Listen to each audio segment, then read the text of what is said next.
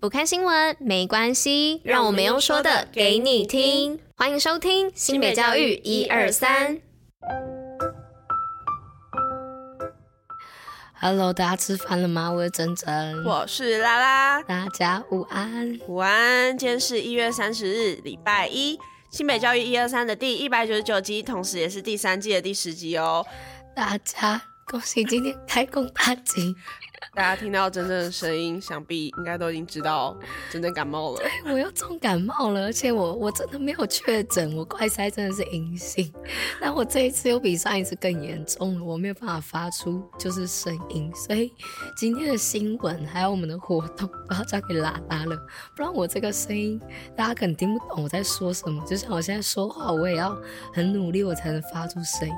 然后接下来的话，可能也会需要看我喉咙就是恢复的状况。才能就是像以前一样那样子。我现在是没有办法控制我讲话的可能音准或是发声位置什么的，我也没办法正常的就是控制我声音的音量大小。好，我我就不说话了。接下来就好的，我们就进入新闻的部分吧。是，哎，没有，是先活动。好，那接下来我们就进入活动跟新闻的部分吧。好，大家拜拜。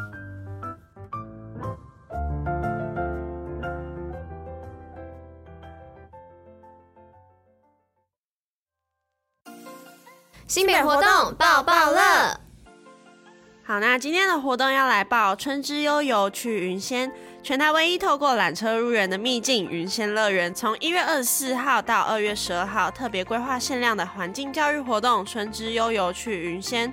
每日上下午各提供一场预约制的免费日间生态导览，还有前十位购票游客可以到叶绿素咖啡厅进行原住民品质教学哦。详细资讯请上云仙乐园官方网站查询。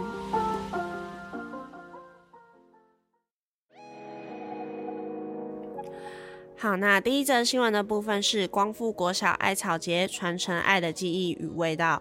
民以食为天，食以安为先。食农教育法于一百一十一年度通过后，成为教育计划中不可或缺的一环。光复国小校订课程“食农四季”，以日光农场为主要的实作场域，从饮食生活与文化着手，由常见的植物取材，探索先人的生活智慧，让学生亲自参与从土地到餐桌的过程，也响应联合国永续发展的目标。好，那第二则新闻是新北双溪高中家长会送年菜，让学子喜迎新年。刚过完农历新年，但其实，在年假开始之前呢，有一群居住于偏乡的弱势家庭，正在烦恼着没有经济能力准备一顿温馨的团圆饭。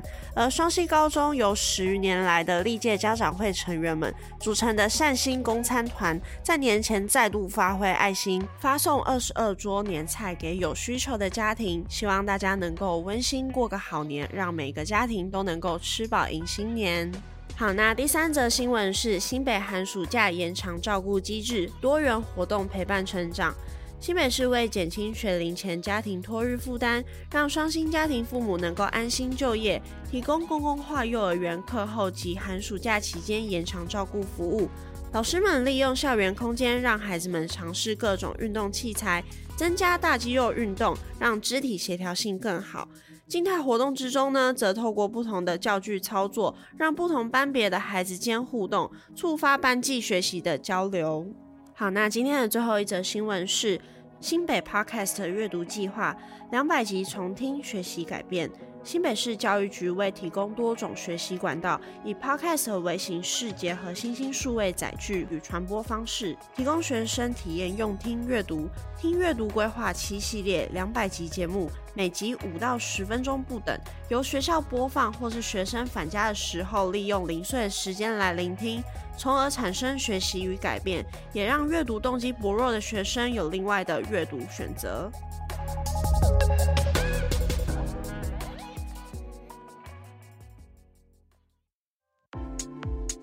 新北教育小教室知识补铁站。好，那今天的知识补铁站要来说，供皇帝企鹅为了孵蛋，需要六十天不吃不喝的等老婆回家。南极气温有时候会下探到零下六十度，皇帝企鹅孵蛋的工作是由公企鹅负责，他们会把蛋放在脚上之后，就开始在严酷的暴风雪中任凭吹打，不吃不喝的持续孵蛋，孵上六十天，直到孵出小企鹅。而这段时间里呢，母企鹅必须出远门到一百公里远外的海洋，抓到要喂食企鹅宝宝的鱼儿，再走上一百公里远的路程回家呢。好，那以上呢就是今天的知识补贴站的内容。